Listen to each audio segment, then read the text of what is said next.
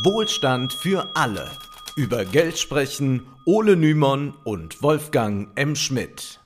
Hallo und herzlich willkommen. Hallo Wolfgang. Hallo Ole. Fast zwei Wochen dauert Putins Krieg gegen die Ukraine schon an. Wir wollen heute nicht über den militärischen Verlauf des Krieges sprechen, sondern uns ansehen, was gerade ökonomisch passiert. Denn neben dem Kriegsschauplatz Ukraine gibt es auch einen weiteren und dieser Schauplatz ist im finanziellen Sektor anzutreffen, beziehungsweise im Englischen spricht man bereits von Financial Warfare, also von einer finanziellen Kriegsführung. Das mag nun erst einmal überraschend klingen, aber vielleicht wird die Zukunft Putins mehr von westlichen Zentralbanken und Finanzplätzen abhängen als von einem militärischen Erfolg oder Misserfolg in der Ukraine. Ja, die Sanktionen, die westliche Staaten gegen die russische Wirtschaft verhängen, sind von einem bislang ungekannten Ausmaß. Scharfe Sanktionen gegen Staaten wie den Iran sind uns zwar seit Jahren schon geläufig, aber dass ein so mächtiger Staat wie Russland so scharf sanktioniert wird, das ist durchaus was Neues.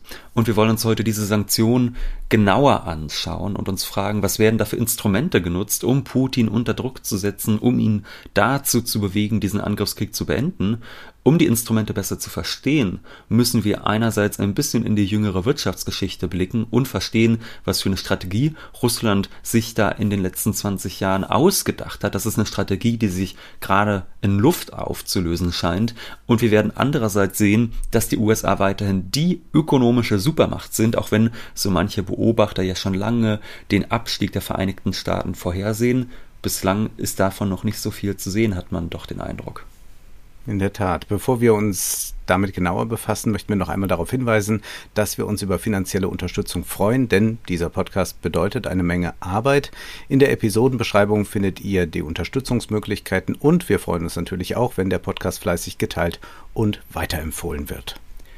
Wie stark ist Russland denn eigentlich ökonomisch? Da dürften viele überrascht sein, aber de facto hat Russland keine starke Wirtschaft. Also das Land, das gerade seine letzten imperialen Ambitionen mit einem Krieg zu bewahren versucht, das atomar bewaffnet ist und immerhin noch als Großmacht Nummer zwei gilt, ist wirtschaftlich wirklich keine Supermacht. Also das BIP pro Kopf ist kleiner als das Bulgariens und das trotz gigantischen Rohstoffreichtums.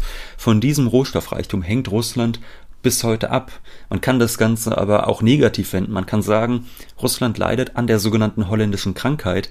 Damit bezeichnen Ökonomen Länder, die stark von Rohstoffexporten profitieren und dadurch die heimische Industrieproduktion vernachlässigen. Nicht zufällig wurde Russland schon in den Nullerjahren als Tankstelle der Welt bezeichnet. Das BIP pro Kopf ist übrigens eine Kennziffer, die man durchaus kritisch betrachten kann.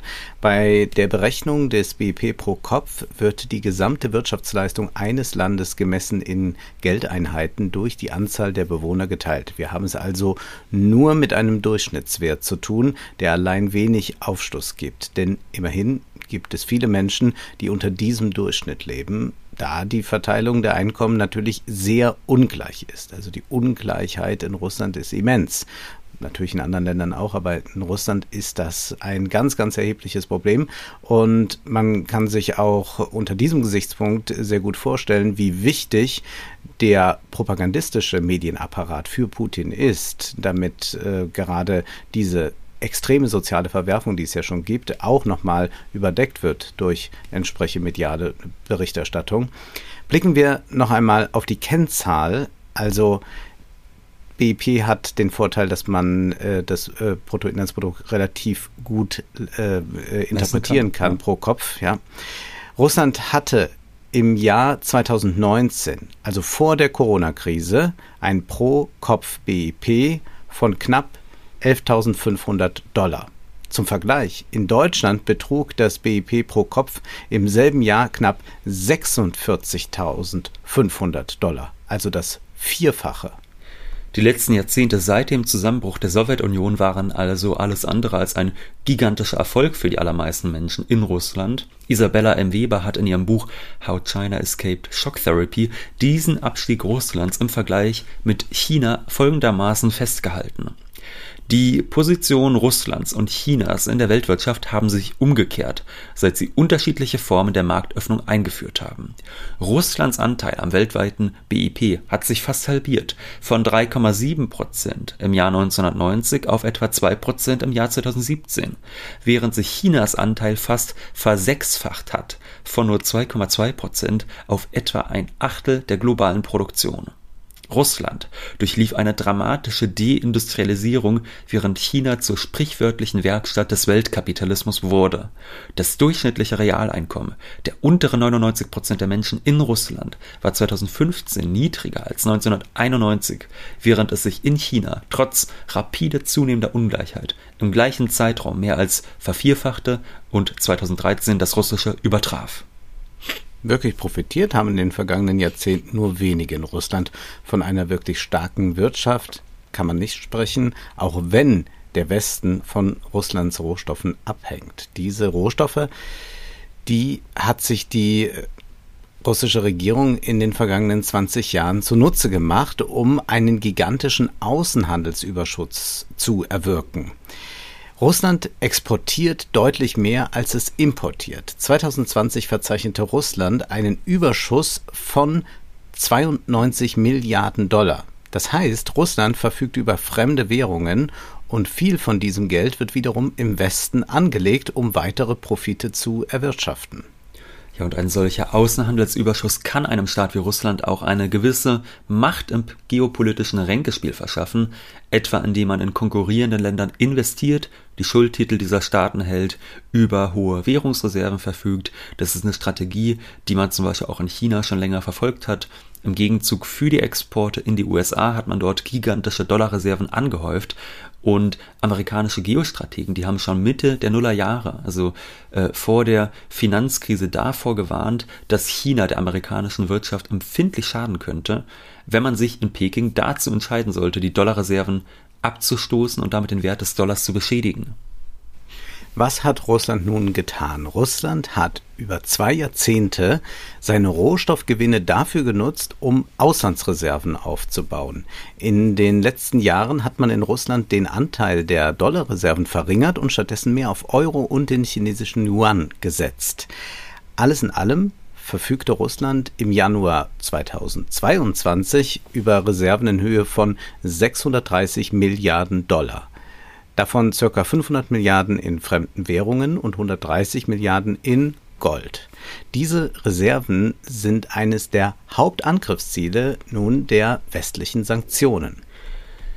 Ja, innerhalb weniger Tage hat der Westen ein großes Arsenal an Sanktionen ergriffen, von denen viele gar nicht wussten, dass sie überhaupt möglich sind. Ich sag's ganz ehrlich, ich war da auch teilweise überrascht, was da durchgesetzt mhm. worden ist, was da überhaupt alles so möglich ist. Beginnen wir mal mit einem Thema, das von Anfang an auch medial unglaublich virulent war. Swift. Swift. Da ist ja TikTok und ja. so weiter nicht unschuldig dran. Also äh, äh, die ukrainische Regierung Zelensky hat sehr stark die sozialen Medien genutzt, um dieses Swift-Thema äh, nach vorne zu bringen. Plötzlich trendete das ja bei Twitter und da würde ich auch sagen, die meisten Leute haben wahrscheinlich Swift noch nie gehört oder konnten das nicht richtig einordnen. Aber das hat man tatsächlich durch eine gute so äh, Social-Media-Kampagne mhm. auch dann so publik gemacht, dass plötzlich darauf die Konzentration ist. Das war auch neu bei diesem Financial Warfare. Ja, ich glaube, Swift kennen die meisten, wenn überhaupt, nur so, also diesen Swift-Code von Überweisungen oder so. Ja. Aber der ist ja tatsächlich auch äh, gar nicht so wichtig jetzt, äh, weil die meisten ja wahrscheinlich eh äh, Währungen innerhalb äh, Europas durchführen, von denen die. Beziehungsweise denkt man über die Infrastruktur nicht nach. Das ja. ist eigentlich das Interessante, ja. dass man äh, das äh, in, wenn es um äh, den Iran ging, da hat man das natürlich schon immer auch thematisiert, aber dass es so publik wurde, das ist tatsächlich eine neue Dimension. Ja, es ist eine Infrastruktur, wie du schon sagst, denn SWIFT steht für Society for Worldwide Interbank Financial Telecommunication. Also es handelt sich um eine in Belgien ansässige Organisation und diese betreibt ein Telekommunikationsnetzwerk, an das 11.000 Banken weltweit angeschlossen sind und da gehen auch durchaus stattliche Summen äh, über die Theke. Also insgesamt werden täglich Transaktionen in Höhe von 5 Billionen Dollar über das SWIFT-System getätigt und schon kurz nach Kriegsbeginn wurde die Frage laut, du hast es angesprochen, Wolfgang, oft in den sozialen Medien auch, ob man denn von westlicher Seite aus Russland nicht von diesem System ausschließen sollte. Das ist eine Maßnahme, die hat man früher schon mal ergriffen gegenüber Iran, aber auch gegenüber venezolanischen Banken und das hatte mitunter auch ruinöse Folgen für diese Länder. Und jetzt blieb dann die Frage, wird diese Maßnahme auch auf Putins Russland so übertragen? Die Antwort lautet Jein. Es ist da einiges passiert, aber es gibt auch Ausnahmen. Zwar wurden einige russische Banken von SWIFT ausgeschlossen, nicht aber Banken wie die Gazprom Bank. Von den US-amerikanischen Sanktionen waren von Anfang an Energielieferungen und Zahlungen ausgenommen. Joe Biden sagte in seiner Rede am 24. Februar Folgendes. Sie wissen, dass wir in unserem Sanktionspaket speziell dafür gesorgt haben, dass die Energiezahlungen fortgesetzt werden können. Wir beobachten die Energieversorgung genau, ob es zu Unterbrechungen kommt. Wir haben uns mit den wichtigsten Erdöl produzierenden und verbrauchenden Ländern abgestimmt, um unser gemeinsames Interesse an der Sicherung der weltweiten Energieversorgung zu wahren. Ja, Gerhard Schröder wird also wahrscheinlich nicht am Hungertuch nagen in Zukunft auch nicht. Europäische Länder, die von Russlands Energielieferung abhängig sind, die können weiterhin Rohstoffe aus Russland beziehen und bezahlen. Und man sieht hier wunderbar, wie widersprüchlich diese politischen Maßnahmen sind, die ergriffen werden. Klar, die westlichen Länder wollen Putin durch ökonomische Maßnahmen dazu bringen, den Krieg zu beenden. Gleichzeitig will auch niemand so richtig der Leidtragende sein, denn ein völliger Abbruch der Beziehungen westeuropäischer Länder zu Russland, der bedeutet einerseits, dass Bürger weniger heizen können, aber auch andererseits, dass industrielle Unternehmen Produktionsschwierigkeiten haben. Also, äh, Schwierigkeiten haben. Also da geht es wirklich um ganz grundlegende ökonomische Probleme, nicht nur um irgendwelche Luxusprobleme. Ja, ja, das sollte nicht vergessen werden. Es gibt halt auch nicht unerheblich viel Industrie, ja. da, äh, die darauf angewiesen ist, äh, dass Energie fließt. Ja. Und äh, sonst gibt es da ganz große Probleme. Diese Sanktionen verfolgen also ein sehr schwieriges Ziel. Man will Russland möglichst viel schaden, ohne sich ins eigene Fleisch zu schneiden. Nur, dass das in einer globalisierten Wirtschaft kaum möglich ist. Da beißt sich die Katze sehr häufig selbst in den Schwanz. Darauf werden wir später noch einmal zurückkommen. Der Ausschluss einiger russischer Banken vom SWIFT-System, so viel er auch diskutiert wurde, ist jedenfalls keineswegs der drastischste Schritt der westlichen Länder vom SWIFT-Ausschluss erst einmal nicht betroffen waren Banken wie die Gazprom-Bank oder die Sberbank, so dass westeuropäische Banken weiterhin an diese russischen Banken überweisen konnten. Die USA haben jedoch unabhängig davon amerikanischen Banken verboten, mit Banken wie der Sberbank zu handeln. Und auch das ist ein enormer Schritt. Die Hälfte aller Russen hat ein Konto bei der Sberbank. Es handelt sich also nicht um Sanktionen gegen irgendeine Bank.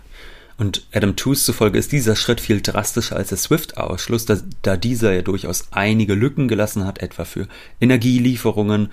Und wir wissen ja auch, diese Energielieferungen, das ist keine Trivialität für die russische Volkswirtschaft. Diese Lieferungen sind existenziell für den russischen Reichtum in der Welt. Das heißt, man hat von den SWIFT-Sanktionen einen besonders wichtigen Teil der russischen Wirtschaft ausgeschlossen und westeuropäische Länder konnten dann eben weiterhin äh, Energie bezahlen, konnten Geld überweisen an die Gazprom Bank, an die Sperrbank. Und da hat man in den USA aber gesagt, unsere Finanzinstitute dürfen das nicht. Damit war die Sperrbank quasi vom globalen Dollarsystem ausgeschlossen, was dazu geführt hat, dass der Börsenkurs völlig abgestürzt, abgestürzt ist, bis dann der Handel mit vielen russischen Aktien komplett ausgesetzt wurde.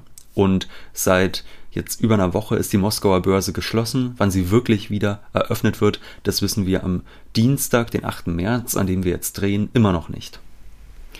Der SWIFT-Ausschluss und die Sanktionen gegen strategisch wichtige russische Banken waren das eine. Aber die wahre Nuclear Option, also die Atombombe der Sanktionen, wie ein Beobachter auf Twitter schrieb, war das Einfrieren russischer Auslandsreserven. Wir haben ja schon erklärt, dass der russische Staat über Jahre hinweg ausländische Reserven gehortet hat im Gegenzug für seine Exporte. Diese Reserven sind aus vielerlei Gründen wichtig. Vor allem können sie in Krisen nützlich sein, um die eigene Währung zu stabilisieren. Ja, man kann sich ja ganz leicht vorstellen, was passiert denn als erstes, wenn so ein Land wie Russland durch westliche Sanktionen getroffen wird? Was ist denn die logische Folge? Erstens, es wird Kapital aus Russland abgezogen. Und das heißt auch zweitens, dass die russische Währung, also der Rubel, negativ getroffen wird, da viele Anleger lieber ihr Geld in Dollar, Euro oder Yuan als in Rubel anlegen. Es ist aber relativ klar, was dann passiert. Wenn zu viele Anleger diese Rubel abstoßen, dann kommt es zur Abwertung des Rubels gegenüber anderen Währungen. Das heißt, man bekommt für einen Rubel weniger Dollar als noch kurz zuvor und genau das ist auch passiert. Also während man in den Wochen und Monaten vor dem Krieg um die 75 Rubel für einen US-Dollar hergeben musste, sind es derzeit fast doppelt so viele. Am Montag waren es um die 140 Rubel für einen Dollar. Das heißt, der Wert dieser russischen Währung, der hat sich innerhalb kurzer Zeit fast halbiert. Das ist dramatisch, da dadurch Importe deutlich teurer werden. Wenn ein russisches Unternehmen Produkte in Europa kauft und diese Produkte in Euro bezahlt, werden die Kosten damit dramatisch gesteigert. Normalerweise könnte ein Staat wie Russland diesem Verfall der eigenen Währung entgegenwirken. Wenn Anleger aus Angst, dass die Rubel bald nichts mehr wert sind, ihre Rubel abstoßen, könnte man diese aufkaufen gegen die eigenen Reserven. Damit könnte der Kurs vielleicht nicht ganz stabilisiert werden, aber immerhin könnte der Wertverfall des Rubel verlangsamt werden. Das ist nun aber nicht mehr möglich, da die russischen Auslandsreserven eingefroren wurden. Das ist ein Schritt, den hat man sich in Russland anscheinend nicht erwartet oder zumindest nicht so schnell erwartet. Was heißt denn das aber jetzt technisch, dass die Reserven eingefroren wurden? Nun, um das zu verstehen, muss man wissen, wie das Geldsystem funktioniert. Maurice Höfgen hat das in seinem Newsletter kürzlich noch einmal grob beschrieben. Wir Bürger, wir haben ja alle ein Konto bei einer Geschäftsbank, die wiederum bei der Zentralbank ihr Konto hat. Und auch der russische Staat, der hat nicht einfach Euro in Bar rumliegen, sondern er hat seine Euros digital bei den europäischen Notenbanken.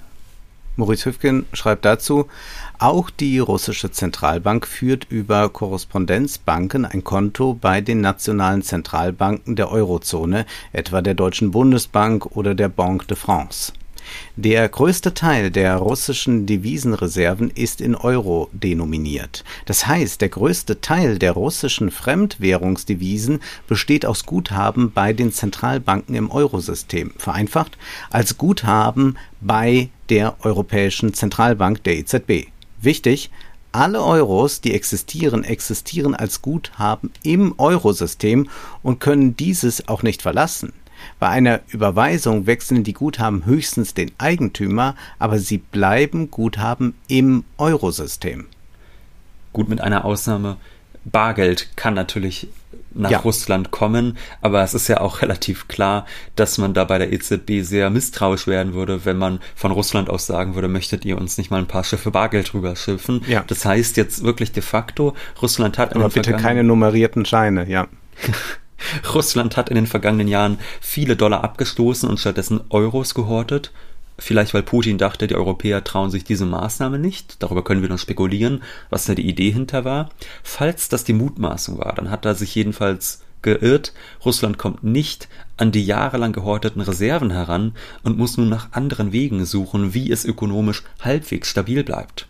Im Ausland verschuldete russische Unternehmen und Privatleute sind von der radikalen Abwertung des Rubel stark betroffen und hier scheinen der russischen Zentralbank gerade die Hände gebunden zu sein.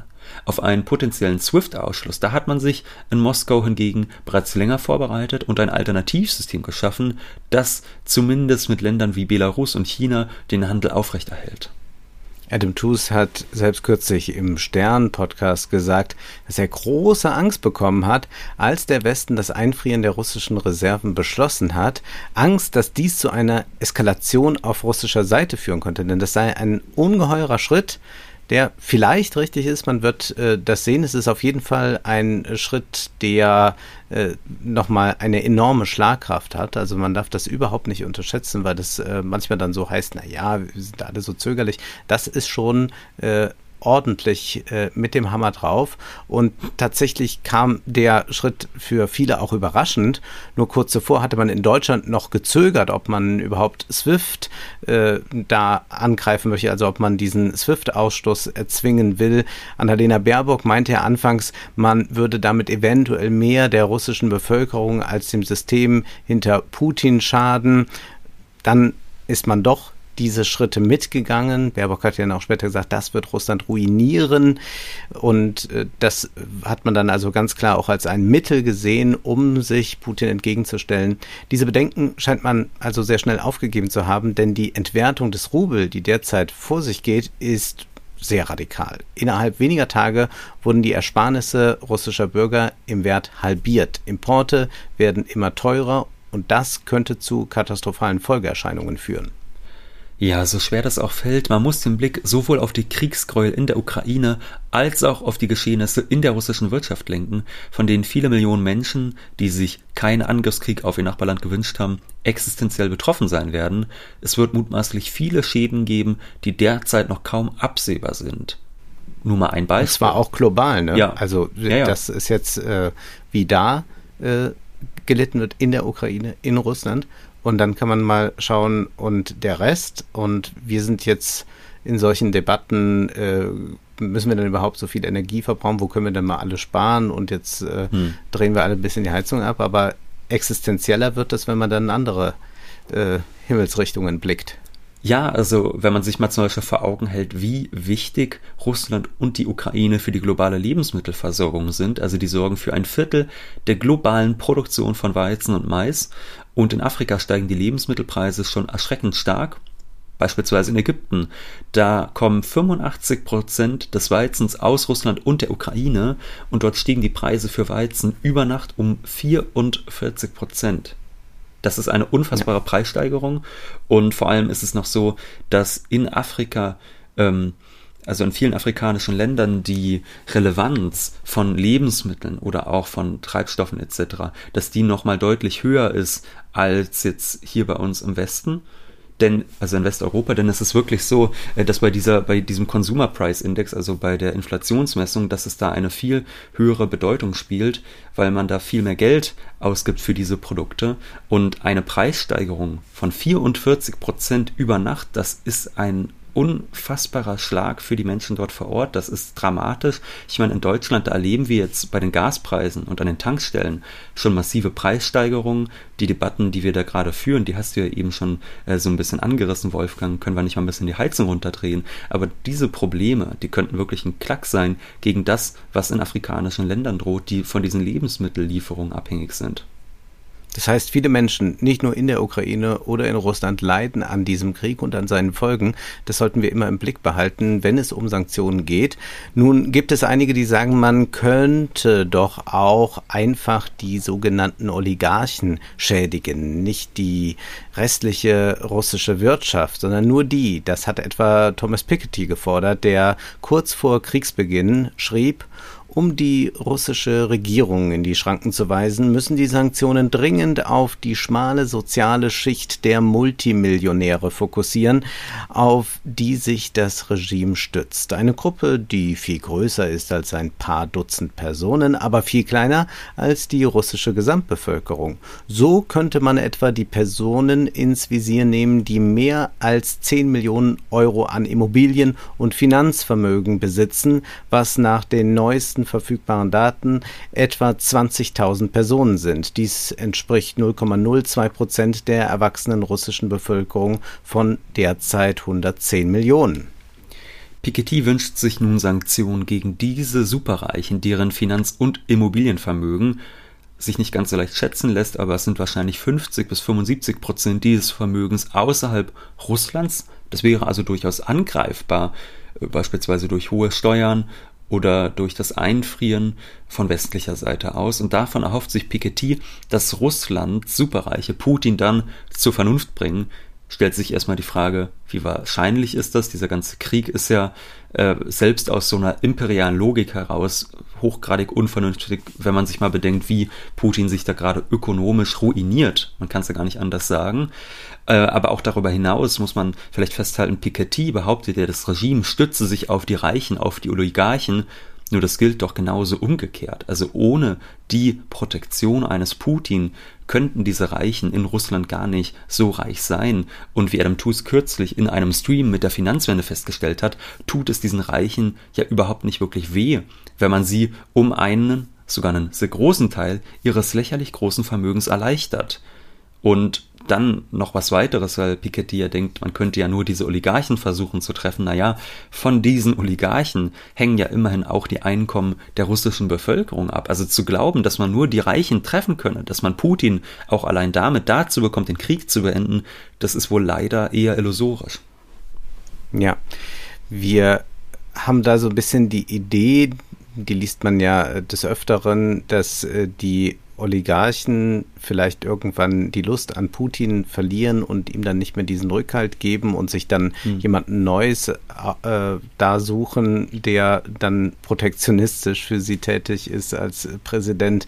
Aber das ist, glaube ich, auch jetzt erst einmal schwierig, dass man, also man kann das natürlich machen, aber es ist wirklich schwierig, wenn man glaubt, dass man damit äh, wirklich sehr, sehr weit äh, kommen kann um äh, diesen Krieg zu beenden. Dennoch ist die russische Wirtschaft von allen Seiten bedrängt. Fast jeder Hebel, den der Westen ergreifen kann, wird derzeit auch betätigt. Auch solche Hebel, mit denen der Westen sich selbst schadet, zumindest bis zu einem gewissen Grad. Scholz hat das Pipeline-Projekt Nord Stream 2 aufgekündigt und man versucht fieberhaft sich von russischen Rohstoffen unabhängig zu machen, was natürlich kurz- und mittelfristig ziemlich schwierig ist. Der Westen schadet sich aber nicht nur, wenn er auf russische Rohstoffe verzichtet. Dasselbe kann durchaus passieren, wenn man die russischen Reserven einfriert, wie Adam Tooze in einem fantastischen Newsletter-Artikel resümiert hat. TUS schreibt über die russischen Einnahmen aus Rohstoffgeschäften, Zitat, sie sind Petrodollars, die Exporteinnahmen eines Öl- und Gasexporteurs. Und was wir über Petrodollars wissen, ist, dass sie recycelt werden. Exporteure fossiler Brennstoffe geben das Geld, das sie verdienen, nicht einfach für unmittelbare Importe aus, sondern sie verleihen das Geld, das sie mit dem Verkauf von Öl und Gas verdienen, an ihre Kunden zurück und bauen damit finanzielle Forderungen auf oder, was dasselbe ist, sie stellen den globalen Finanzmärkten Mittel zur Verfügung. Öl und Gas werden so in einen dauerhaften Strom von Zinszahlungen und Dividenden umgewandelt. Das ist etwas, das kennen wir auch aus anderen Ländern. Denken wir mal an den norwegischen Staatsfonds, den wir schon mehrfach erwähnt haben. Norwegen hat hohe Einnahmen aus seinem Ölgeschäft. Das ist ein großer Faktor für die norwegische Wirtschaft.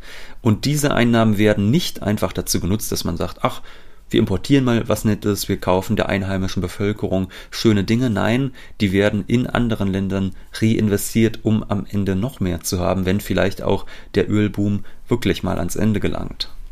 Genauso macht es Russland auch. TUS schreibt, wenn man Russland sanktioniert und damit Hunderte von Milliarden Dollar in den globalen Bilanzen blockiert, muss man sich fragen, was passiert mit der anderen Seite der Bilanz. Die Reserven sind die Aktiva Russlands, sie sind die Passiva eines anderen, der seinerseits diese Passiva mit einem Aktivum ausgeglichen hat und so weiter. Diese Ketten können verzweigt und kompliziert sein. Es ist also keineswegs so, dass Russland allein von den Sanktionen getroffen wird. Von, wenn nun russische Investitionen im Westen ausfallen, werden die westlichen Zentralbanken intervenieren müssen. Gut möglich also, die Zentralbanken müssten in ähnlicher Weise einspringen, wie sie es zu Beginn der Pandemie getan haben. Und TUS befürchtet auch, dass es zu einer Flucht in den Dollar kommt, da dieser ja immer noch als globale Leitwährung fungiert und damit der sicherste Hafen für Anleger ist, bedeutet aber auch, dass es zu einer Aufwertung des Dollars gegenüber anderen Währungen kommt, was wiederum für all diejenigen, die, die global in Dollar verschuldet sind, eine Katastrophe darstellt. Was tun? Es kann sein, dass die Fed, die ja eigentlich die Zinsen anheben wollte und die expansive Geldpolitik einschränken wollte, zwecks Inflationsbekämpfung, dass die nun gezwungen ist, zum vorherigen Modus operandi zurückzukehren und da werden die Widersprüche der Sanktionen besonders sichtbar. Während in den vergangenen Monaten das Thema Inflationsbekämpfung besonders auf der Agenda des Westens stand, bevor Putin den Krieg begonnen hat, muss der Westen nun die eigentlich anvisierte Geldpolitik eventuell rückabwickeln und wir wissen ja, dass die Inflation vor allem rohstoffgetrieben war. Das heißt, sie dürfte sich nun eher noch verstärken. Es ist jedenfalls interessant, was sich für politische Verschiebungen abbilden. Am vergangenen Samstag ist eine US-Delegation nach Venezuela gereist, um darüber zu verhandeln, dass der Petrostaat weniger Sanktionen auferlegt bekommt große Verwunderung vielleicht erstmal. Im Gegenzug soll Venezuela dafür mehr Öl liefern, so dass der Westen unabhängiger von Russland wird. Das ist schon sehr eigenartig. Jahrelang sanktioniert man Venezuela in Grund und Boden, angeblich wegen der Menschenrechte und der Demokratie. Aber Daran sollte man natürlich nicht so leichtfertig glauben. Was in Saudi-Arabien passiert, bringt die USA ja auch nicht dazu, Sanktionen zu verhängen. Nein, man hat jahrelang aufgrund eigener politischer Interessen Venezuela sanktioniert und nun sollen diese Beschränkungen zumindest so lange aufgehoben werden, bis Putin zurückgedrängt ist. Man könnte auch sagen, mit Erlaubnis von Uncle Sams Gnaden darf Venezuela zumindest kurzfristig in der dollarbasierten Weltwirtschaft wieder mitspielen, und wahrscheinlich aber auch nur so lange, bis man Maduro, der übrigens, kleine Randbemerkung, auch eher als Putin-freundlich gilt, nicht mehr mhm. braucht. So dürfte es mutmaßlich laufen und man sieht in diesen Tagen wunderbar, auch wenn viele über den Abstieg der USA und den Aufstieg Chinas sprechen.